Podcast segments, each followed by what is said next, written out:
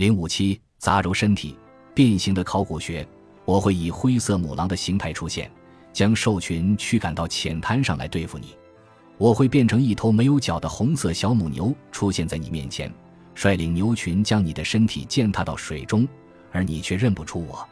劫掠库林之牛，中库呼兰与魔力干的对话。Kinsella 一九六九一百三十三。神话中清晰可见的人与动物两界之间边缘的可渗透性和模糊性，在西欧铁器时代和罗马行省时期的图像记录中也得到了呼应。这些意象中充满了形式上模棱两可的特征：公牛或野猪可能长有三只脚，马头上长着人脸，蛇长着公羊的脚。在当时的图像库中，半人生物很常见。出现的最为频繁的杂糅生物是人与雄鹿结合的形象，其中最引人注目的一例，就是在古德斯特拉普干锅上，一个长着鹿角的男子周围被动物所环绕，其中就包括一头站在他身边的鹿角与其完全相同的雄鹿，就好像他们是同一个个体，正在进行形态转换一般。长着鹿角的人物还经常与性别的扭曲错乱相关。因为有些在高卢发现的青铜小雕像就表现了头上长有分之众多的鹿角的女性形象，我们并不知道这些鹿角人的名字，但某个雕刻在巴黎石柱上的图像为我们提供了线索。该石柱是公元二十六年为礼赞朱庇特神而树立起来的，上面刻有大量的各种宗教形象，既有古希腊罗马多神教中的人物，又有高卢本地神灵的面容。其中有一个脸上留着胡须，头上长着鹿角的头颅，每根鹿角上都挂着一枚项圈或颈环。在这个形象的上方刻有一句磨损了的铭文 “Cernano”。身体的混合在铁器时代的人类遗骸中也有所体现，在一些墓葬遗址中，人和动物的遗骸混杂在一起，似乎是在表达对人与动物之间边界含混性的感知。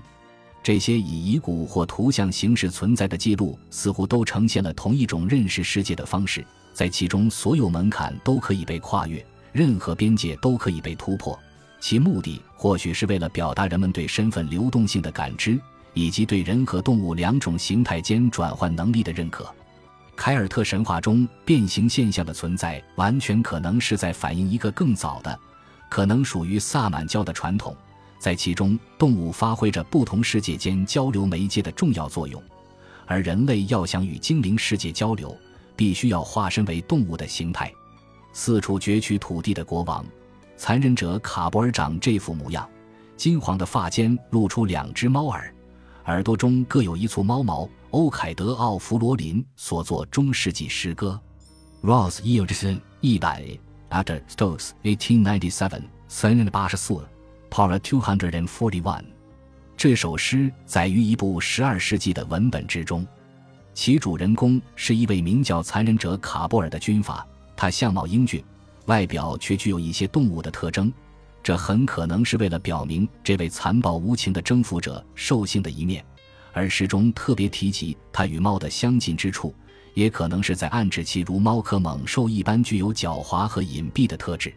不过，除了上面分析过的原因之外，诗人很可能也是在援引某个古代萨满教的传统，其中有着神圣属性的男女会在仪式上穿着动物服装，以求与神灵世界获得感应。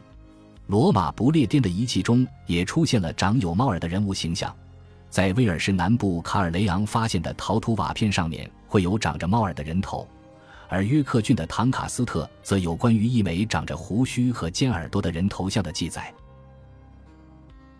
本集播放完毕，感谢您的收听，喜欢请订阅加关注，主页有更多精彩内容。